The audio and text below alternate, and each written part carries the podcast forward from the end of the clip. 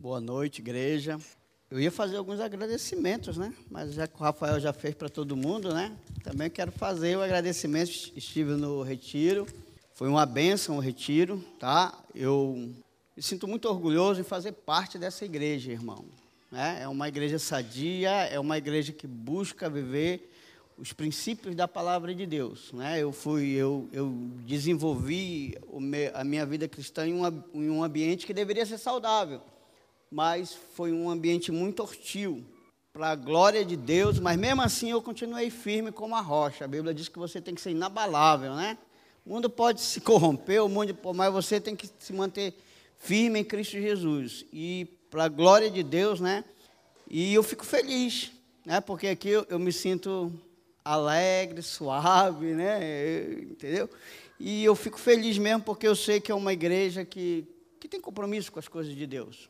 Hoje em dia, irmão, aí fora está uma bagunça. Hoje em dia, aí fora, as igrejas viraram teatro, né? Ou picadeiro, né? Tem muito palhaço e pouco da palavra de Deus. Tem muito show e menos altar e santidade nas coisas de Deus. Estamos vivendo um dia complexo, nós estamos vivendo dias é, de muito perigo para a fé cristã. Desculpe a minha dicção, tá, irmão? Queria agradecer o Rafael, tá? Cadê o Rá? Agradecer todo mundo. Esqueceu de agradecer você, né? Rafael, você é um irmãozão querido. Eu sou muito, eu tenho muito orgulho de ser seu irmão em Cristo e quase de sangue, né? Só, a região é lá no norte e a outra não foi no sul, mas nós somos quase irmãos de sangue. Fernando, você é um orgulho para mim desde criança, né? Margarete, você é algo suave na minha vida, né? Pastor Isaías, você é um grande amigo que Deus me deu nessa vida, né? E na eternidade também, né? Amém. Se nós dois chegarmos lá, né? Vamos lutar. E essa igreja é um presente de Deus para minha vida, já é, certa idade, né, a saúde meio debilitada, né? Quando eu tive 15 anos atrás aqui, eu era um garotão. Hoje eu sou um senhorzinho, né? Pé sem dente, cabelo branco, e só misericórdia, puxando uma perna de um lado, mas estou vivo, irmão, né? Sou muito agradecido por estar no meio de vocês, né, irmãos? Como eu disse, a minha vida cristã foi sempre muito difícil, irmão. Não foi fácil. Não foi fácil, mas graças a Deus, assim, sabe, os, os obstáculos, eles servem né, é, na nossa vida para nós pularmos por cima, né? Ele não pode nos derrubar. Nós temos que pular por cima desses obstáculos. Eu gosto daquela corrida de obstáculo, né? que o pessoal vai pulando em cima daqui. Eu acho muito linda aquela coisa, até chegar lá no final. Mas tem vários obstáculos, eles pulam por cima. Tem muitos que caem nesses obstáculos, mas tem outros que conseguem chegar até lá no final. Então, a vida cristã, não acho que é uma planície, que é algo maravilhoso. Ela tem muitos obstáculos, irmão, para te derrubar, para te fazer desistir, né? Mas glória eu dou ao meu Senhor pelos esses 32 anos né, que eu tenho de fé cristã. Aceitei Jesus, eu tinha 22 anos, né? E eu tenho 32 anos de caminhada cristã. Né? E para mim é um orgulho. Vocês sabem em que consiste a minha mensagem, né? Pelo menos estiveram aqui na última mensagem que eu preguei. Então vocês sabem qual é o direcionamento da minha mensagem. Ela só tem um tema. Ela, ela, ela fala sobre o que mesmo a minha mensagem? Irmão, vou pregar sobre Jesus e salvação, de novo. Eu não tenho outro tema que eu me aventure a pregar a não ser Jesus e salvação, irmão. É? É, Spurgeon foi um grande pregador, homem de Deus, né? E ele falou algo muito interessante. Né? Ele falou se, se ele chegasse no céu, né? Jesus conversasse com ele, falasse, Spurgeon, eu quero que você pregue por toda a eternidade ele falou: Senhor, dê-me uma Bíblia e eu pregarei por toda a eternidade. Que coisa maravilhosa, né? Que homem de Deus. Aí eu falei: Senhor, o que, que eu posso falar diante de ti? Se Espúrgio já pediu a Bíblia, Senhor, eu chegar lá, vou fazer o quê, Senhor? Aí eu quis ser mais ousado do que Espúrgio. Eu imaginei também chegando no céu e Jesus falando: Israel, meu filho, eu quero que você pregue por toda a eternidade. Aí eu falei: Jesus, Daí me ensina João 3,16. Eu vou pegar, pregar por toda te reduzir. Só João 3,16, irmão. Suficiente para me pregar por toda a eternidade se Jesus me ensinar o mistério que está em João 3,16. Amém? Olha aí, irmão. alguns teólogos falaram, disseram, se toda a Bíblia fosse destruída e só sobrasse este versículo, irmão, a palavra de Deus estava salva. Só isso você precisa para ser salvo, irmão. Se tudo isso aqui fosse queimado e se eu sobrasse esse versículo, está o resumo de toda a palavra de Deus. Tudo que consiste da obra de Deus é neste versículo. Então, por toda a eternidade eu pregaria sobre esse versículo. Eu quero aprender sobre esse versículo. Né? Enquanto eu estiver nessa terra, eu quero aprender sobre esse versículo. Eu quero entender esse versículo. Eu gosto da música que diz: ninguém explica Deus. A ciência não explica Deus, é, é, a teologia não explica Deus, o, o cientista não explica Deus, e muito menos eu explico Deus. O que nós tentamos fazer, irmão, é um relance, porque Deus é superior de todas as coisas neste universo. Tudo foi criado por Ele. Como explicar eu, um ser finito, um ser que tem uma mentalidade capacitada, reduzida, posso explicar um ser infinito? O que nós conseguimos explicar de Deus, irmão, é um relance que o Espírito de Deus nos dá. Aí nós conseguimos trazer um pouco é, do caráter, da personalidade de Deus, mas nos é muito difícil. Ninguém entende. É, o, o Mike estava falando comigo essa semana, né? Por que, que a gente sente um calafrio, né, Mike? Quando vai pregar, eu, eu, eu quero me desviar, né? Eu falei, pastor Isaías, eu estou sem dente, a minha perna, a minha perna piora, estou ruim da perna.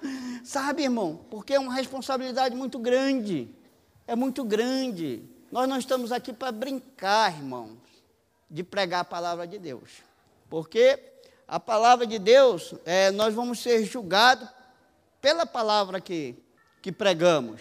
Pastor Isaías vai ser julgado pela palavra que ele prega.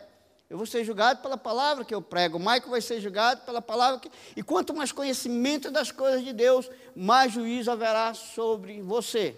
Tem pessoas que, que, que batem, eu, que eu sou teólogo. Eu falei, irmãos, eu não sou nada. Quem é ele? Eu não sou nada, irmão. Fiz teologia, mas eu não sou nada. Eu olho para Jesus e falo como João Batista: convém que ele cresça e que eu, cada dia mais e mais, eu diminua. É, eu quero também fazer um lembrete aqui. Eu, eu observei algumas coisas no retiro, né? Algumas coisas engraçadas, né? E algumas coisas muito. E eu fiquei, sabe assim, a palavra de Deus, ela me surpreende. Eu sou apaixonado pela palavra de Deus. Mas antes de eu entrar nesse assunto, aqui, eu vou explicar uma situação que aconteceu comigo e outra eu vi. Né? Eu não era cristão, irmão eu não era crente, né? E uma vez, eu, eu não gostava de amigo oculto, porque eu só ganhava coisa ruim em amigo oculto, né? Quando eu era criança, eu participei de um amigo oculto e, e, eu comprei um presentinho, tinha que vendia picolé, né? Na minha região muito quente, e eu vendia picolé e, e ganhei aquele dinheirinho para comprar aquele e comprei o, o amigo oculto bom. Aí quando foram me sortear, eu ganhei um sabonete, irmão. Me chamaram de fedorento. Eu falei, que raiva. Eu cheguei em casa, eu falei, mamãe, olha eu ganhei, mamãe. Nunca mais eu quero participar de amigo oculto. E realmente, irmão, eu nunca quis participar de amigo oculto. Já na fase adulta, eu falei, não, eu tenho que enfrentar esse trauma. E eu participei da minha empresa, né, de um amigo oculto, irmão. E eu também comprei um, agora eu já ganhava bem, né, tinha recursos legais para comprar um presente bom. E comprei um lindo presente, irmão. Mas novamente, irmão, fiquei muito indignado com o que eu ganhei. Vocês, talvez vocês não vão entender o que eu vou dizer aqui. A Bíblia, irmão, é para o crente. A Bíblia não foi escrita para o ímpio. A Bíblia é para mim e para você. Nós amamos essa palavra. E eu dei um presente muito bonito. Quando eu fui sorteado, irmão, que decepção, irmão. Que raiva me deu. Eu ganhei uma Bíblia. Como eu fiquei indignado. Eu não queria isso, eu dei presente. Então, o cara me dá uma Bíblia. Olha aí, nem, nem sei eu gosto. Peguei a Bíblia e joguei lá no canto. Eu não amava as, as coisas de Deus, irmão.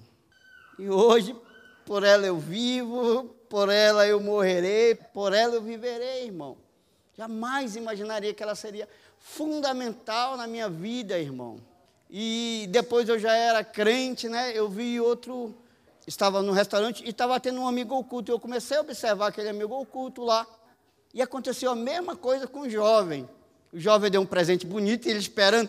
Cheguei, ele estava ansioso. Quando chegaram o nome dele, não participe de amigo oculto de crente. Ímpio não gosta, irmão. Eles vão dar Bíblia. O crente vai dar Bíblia, irmão. Só que a pessoa não entende que é o nosso melhor, é o que, é o que nós temos melhor na igreja, é a palavra de Deus. O que temos melhor nessa terra é a palavra de Deus para nós, os crentes. Pelo menos para mim é, irmão. É o que tem melhor é isso aqui. Não tem tesouro mais valioso na terra do que isso aqui. E eu fiquei observando quando aquele jovem ganhou, irmão, que ele abriu, que era uma Bíblia, a expressão de desprezo que aquele jovem teve, eu entendi, irmão. Falei, eu tive esse mesmo sentimento de desprezo. Porque isso aqui nós amamos, irmão. O mundo não ama essas coisas. Aliás, o mundo odeia as coisas de Deus. Não acho que o mundo ama a Bíblia, o mundo não ama a Bíblia, ele odeia a Bíblia. A Bíblia já foi é, recusada, tirada das escolas, irmãos. É leis para tirar mesmo, proibir a Bíblia mesmo, é proibir o Evangelho, é proibir. O mundo odeia as coisas de Deus. E sempre foi assim. Não é agora que está pior, não. Sempre foi assim.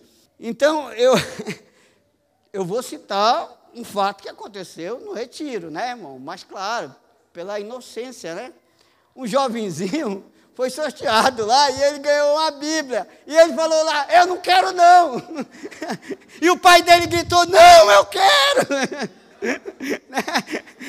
Você, então eu achei muito cômico, irmão. A inocência dele, como eu também era inocente. Né? Eu falei: Não quero, não. Mas o pai gritou logo e disse: Eu quero. Porque o pai sabe do valor que tem esse livro. Um adolescente, uma criança não sabe o valor que tem esse livro. E nem adultos também, né, irmão? Mas aqueles que amam a palavra de Deus sabem o valor desse livro. Na casa do pastor Isaías, eu acho que tem umas 20 Bíblias, né, Margarete? Eu perdi umas 10 dele, né? Mas eu também eu tenho muito orgulho, irmão, né? Eu estou com um devocional aqui, ó. Eu estava ouvindo lá os devocionais, mas esse devocional aqui ele me chamou a atenção. Eu acho que esses três rapazes estão aqui, né? É, Lucas e Iago é, Pedro, que, rapaz, eles fizeram um devocional que muito me chamou a atenção, viu, pastor Isaías? Eu falei, Senhor, quem revelou isso a esses meninos, Senhor? Quem foi que revelou isso? É o Espírito de Deus, irmão. Olha só o devocional deles. Eles falam, é, Mateus é, 24, né, de 1 ao 9. Olha só, é, que Jesus explica sobre o fim do mundo. Eles entendem de escatologia. Eu fiquei maravilhado. Como esses meninos entendem de escatologia, Senhor, que não estudaram, Senhor? Olha só o devocional dele. Jesus explica quando será a sua vinda, por meio de sinais, porque nem Jesus sabe o tempo exato. Corretíssimo. Por isso, nós devemos estar atentos aos sinais do fim dos tempos. Olha, eles, como jovenzinho, sabe que tem que estar atento aos sinais que Jesus falou. Olha só, conclusão. Nós não temos muito tempo. Ei, irmão, a Bíblia diz que Deus fala sobre a, boca das crianças, né? Ou dos jovens. Nós não temos muito tempo. Olha o que eles concluíram. Nós não temos muito. Você acha que tem muito tempo, irmão? Eu quero dizer para vocês que eles estão certíssimos. Nós não temos muito tempo. E diz aqui: olha, para aproveitar a vida inteira e depois se converter, pois pode ser tarde demais. O que, que eu vou acrescentar aqui, irmão? Eles tiveram, olha, você não tem muito tempo para aproveitar, porque aproveitar a tua vida inteira, no final, pode ser tarde demais.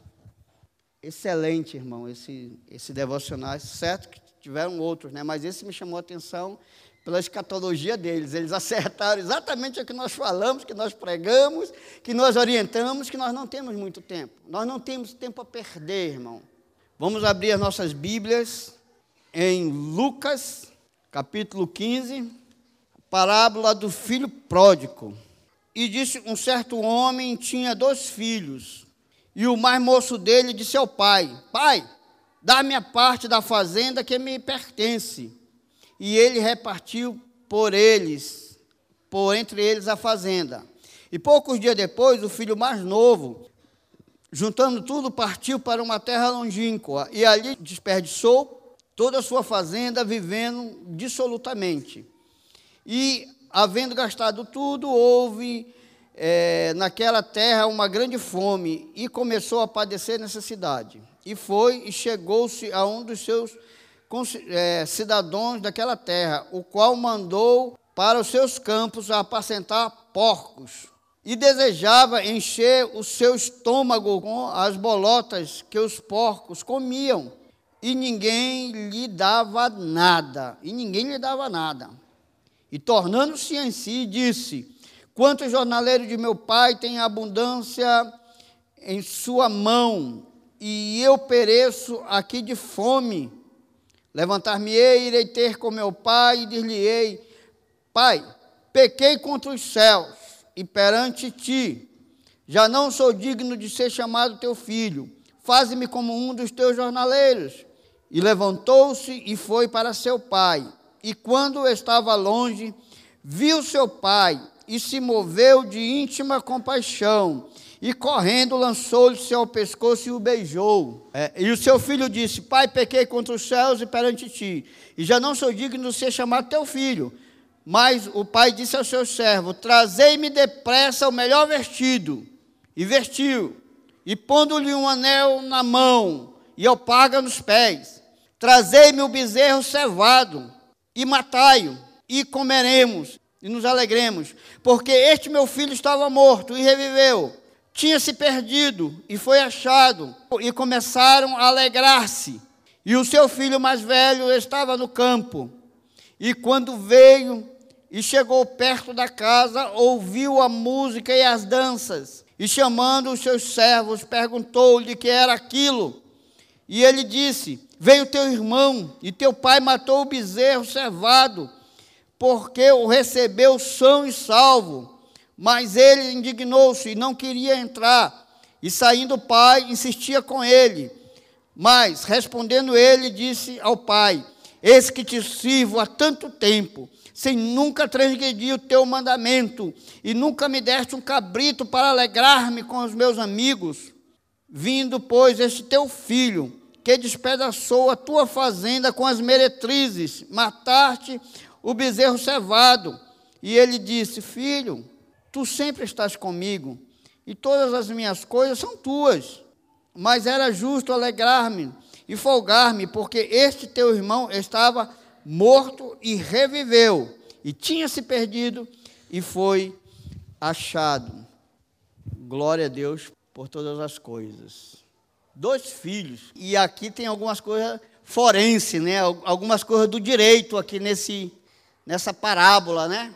Irmãos, um despedaçou toda a sua riqueza. Mas o interessante dessa parábola aqui, irmão, né? O outro reivindica: olha, pai, eu estou bravo porque esse meu irmão desperdiçou tudo que tinha com as meretrizes, com isso, com aquilo outro, e o senhor ainda mata o bezerro cevado. O bezerro cevado era o melhor bezerro, o bezerro mais gordo, mais bonito, mais lindo, que era para ocasião top, né? Como diz lá, lá no norte. A ocasião top é o bezerro cevado. E aquele filho se indignou, e aquele filho se indignou com o pai, porque tinha matado o bezerro cevado, o bezerro melhor da fazenda, tinha sido morto para receber aquele filho tão ingrato, tão. Sabe, irmão? Agora vamos voltar lá para o início, no verso 12. Né? E diz assim: E disse-lhe o mais moço ao pai: Dai-me a parte da fazenda que me pertence. É injusto, irmão, porque os filhos só podem receber a herança quando os pais morrem, não é verdade? Aí eles recebem, é direito. Ele estava totalmente errado já em exigir, mas aquele pai é bondoso, aquele pai é misericordioso e falou: Eu vou dar a parte dele. E ele diz o quê? E ele repartiu por eles a fazenda. Ei, ele deu a herança para os dois, portanto que deu um, deu para o outro. Nenhum dos dois tinha mais direito, nem o que ficou e nem o que saiu, não tinha mais direito. Ele já tinha dado, os dois tinham ganho a sua parte. E acabou-se. Os dois receberam a mesma herança. Os dois foram injustos com o pai, tanto que ficou como que saiu. Irmãos, eu quero dizer a você hoje, categoricamente, ouça o que eu vou lhe dizer, mas não com os ouvidos físicos, ouça com os ouvidos espirituais. Deus não deve nada a você e nem a mim. Deus não te deve nada. Quantas pessoas acham, ah, porque eu dou o dízimo, eu vou colocar Deus na parede, está acontecendo, eu vou colocar. Quem é você? Que ousadia é essa? Que você acha que tem diante de Deus, como esse filho aqui que ficou, achou, não, eu não acredito em mandamento, eu obede... você não fez mais do que a tua obrigação. Quantas pessoas acham que são mais merecedor uma do que as outras no meio da igreja? Ah, não, irmão, eu jejuo, mas o irmão ali, ó, eu nunca vi aquele irmão jejuando. Não é assim que acontece no meio da igreja, irmão? Ah, aqueles que oram, eles começam a se levantar e dizer: olha, o fulano lá não ora, o ciclano lá não ora. Como se eles estivessem ganhando um crédito diante de Deus por orar. Você não faz mais do que obrigação. Ah, é porque o jejum, os fariseus jejuavam. Olha, eu jejuo tantas vezes por dia, esse daí, ó. Coitadinho, nem ora, não sabe nem orar, não sabe. Os fariseus eram assim, irmão. Tudo que eles faziam, eles faziam para glória e honra própria. Dizem, dizem, irmão, que eles andavam com sinos nas suas roupas, nas suas vestes, talares, né, lá embaixo. Está todo mundo, olha, o santo de Deus, ninguém pode tocar neles porque eles são santos de Deus. E eles eram vistos como santo de Deus na sua época. Mas a palavra de Deus diz que houve uma pedra de tropeço, irmão. Pedra de tropeço chamava Jesus. Disse: Ai daquele por quem ela cair em cima, esmagará. Essa pedra que foi Jesus, irmãos, esmagou a fama dos fariseus e dos saduceus. Jesus começou a revelar o oculto que estava escondido, que ninguém sabia. Sabe que Jesus chamava os saduceus e os fariseus os santarrões da sua época? Por que, que mandaram matar Jesus, irmão? O que você acha? Jesus era odiado, porque falava a verdade, irmão. E antes ele era um santo, as pessoas tinham medo, olha o fariseu, olha, ai meu Deus, eu sou tão pecador, e eles são homens santos, eu não posso nem tocar. Ele não, podia tocar no, no, nos fariseus ou nos saduceus. E Jesus começou a falar para eles: vocês são sepulcro caiado, bonito por fora, mas tão podre por dentro. Raça de víbora, olha como Jesus se, é, falava aqueles homens, irmãos. Então, irmão, esse filho pródigo que ficou em casa, que diz, ah, porque eu obedeço os mandamentos, eu faço isso, eu faço. Eram os fariseus, Jesus está é, é, falando no meio deles, esses são vocês, fariseus. Essa parábola se encaixa a vocês, que se acham melhores do que os outros. E quanto de farisaísmo nós temos no meio da igreja?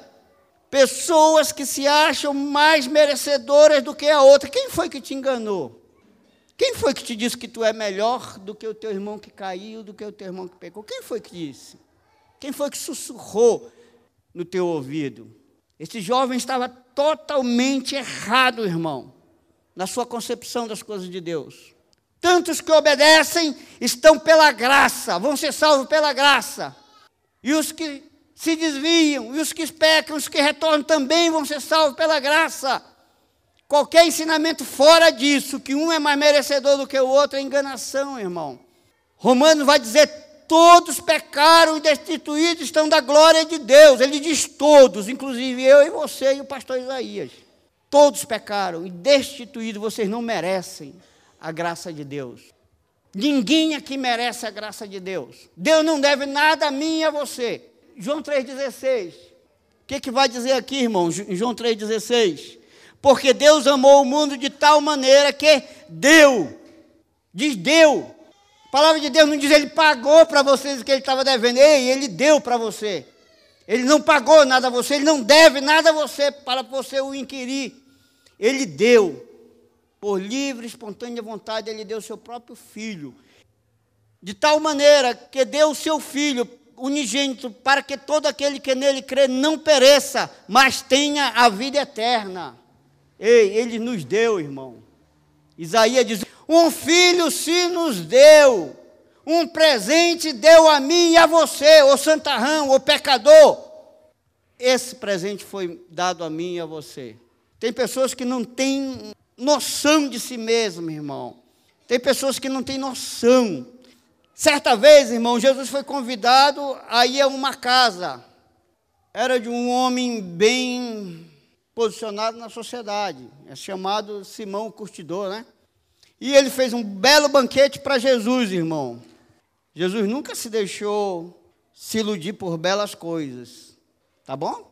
Não ache que você vai se iludir Jesus porque você anda, porque você fala. Jamais será pelo teu exterior. Jesus vai olhar exatamente no teu interior, aonde ninguém vê, Deus vê. Aonde ninguém olha, Deus olha. Eu gostei lá do, do retiro lá, Rafael, né? O que a sua equipe fez. Eles presentearam algumas pessoas no retiro porque mereceram. Mas essas pessoas não sabiam que estava sendo observada, não foi, não foi não, Rafael? Não sabiam. Elas fizeram porque fizeram, queriam participar, queriam, sabe assim, e aí elas começaram a fazer só que a liderança estava vendo.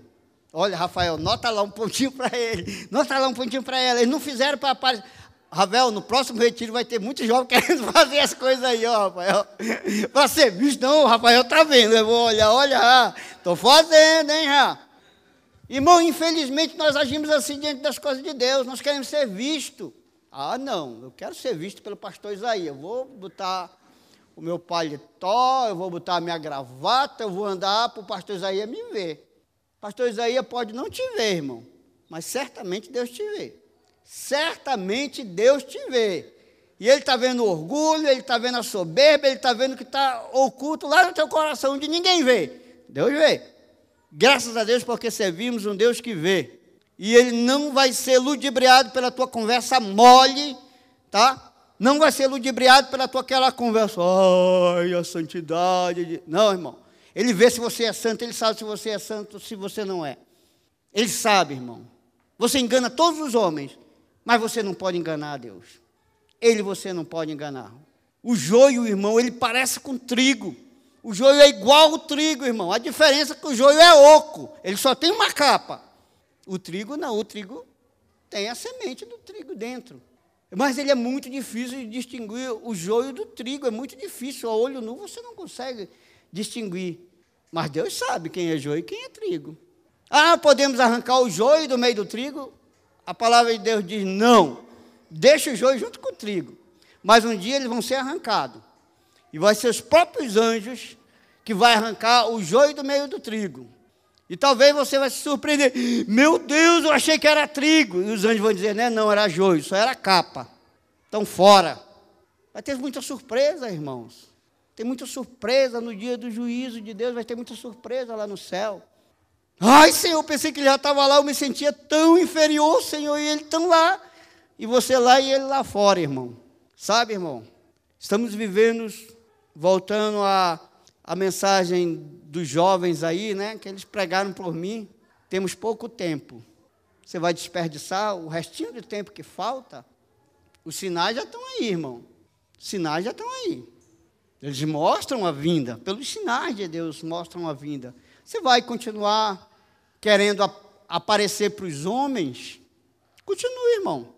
Mas depois não vai reivindicar a salvação, irmão única coisa que te pode dar o direito de vida eterna se chama arrependimento. Né? E crê no Senhor Jesus de todo o teu coração, e será salvo tu e a tua casa. Será salvo tu e tua casa, se você crê no Senhor Jesus. Então, irmão, Deus não te deve nada. Ai, mas eu faço tudo certinho, pastor sou um bom filho. Você lembra aquele, daquele rapaz que chegou lá com Jesus e falou: Jesus, eu quero te servir. O que vou fazer eu para eu herdar a vida eterna? Olha, tu respeita teu pai, tua mãe. Ih, Senhor, isso aí eu falo desde que era pequitito, Senhor, que era pequenininho, Senhor. Eu obedeço. Pai, eu sou um bom filho. Talvez em, em muitas igrejas ele estaria pregando já, né, irmão? Como um grande exemplo de vida. Jesus olhou para ele e falou: Hum, eu vou tocar em um assunto contigo aí, rapaz. Vem cá. É, Senhor, fala. Ele já está se achando um aprovadão lá, né? Sou aprovado. Sou um bom filho, dou dízimo, faço as minhas caridades, sou aprovado. Jesus falou: Olha, faz uma coisa então, para te ter o reino dos céus. Vende tudo que tu tem e tu dá aos pobres. Ai, irmão. Aí Jesus tocou na ferida, irmão. Na mazela daquele jovem. É amor, riqueza. Ele tinha amor profundo aí, jamais ele abriria a mão, irmão. Ele preferia ir para o inferno com as suas riquezas. Igual os faraós do Egito, né? Você sabia quando ele morreu, eles levavam os ouro tudo lá com ele dentro do caixão, achavam que na outra vida iam desfrutar do ouro que eles levavam. Tem muita gente que morre nessa vida como faraós, quer levar dentro do caixão, irmão, né? Perde a salvação, mas não quer perder a riqueza.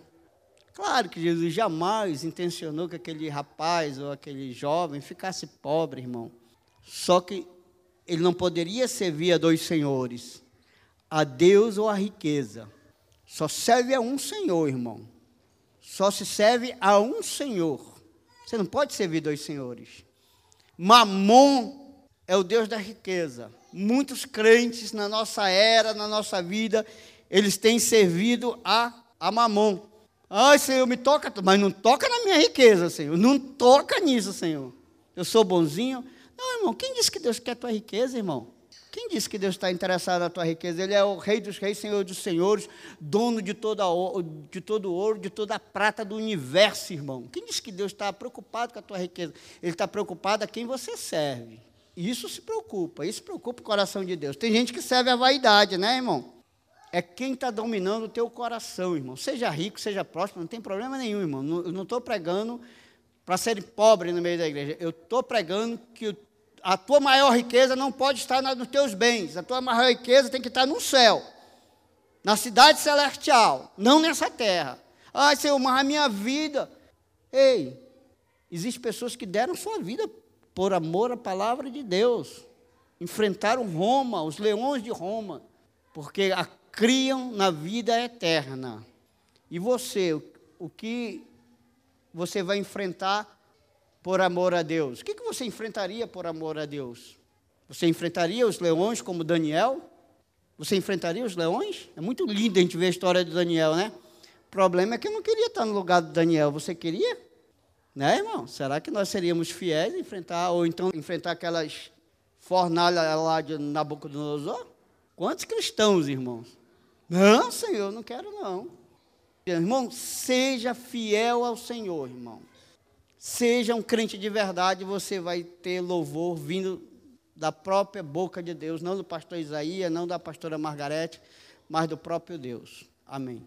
Finalzinho do texto é, diz assim, ó, porque esse teu irmão estava morto e reviveu, estava perdido e foi achado. É, nós todos nos encontrávamos nessa situação. O problema é que nós não sabemos até hoje que nós nos encontrávamos nessa situação. E talvez esse próprio filho, né? Ele não sabia que essa era a sua condição de morto e de perdido. Mas o Senhor, ele nos encontrou. Se alegre, se regozije no Senhor, porque você foi achado, você foi encontrado. E você não está morto. Hoje você vive para Deus. Que a tua vida seja servir ao Senhor. Então, se o Senhor te achou, viva para Ele.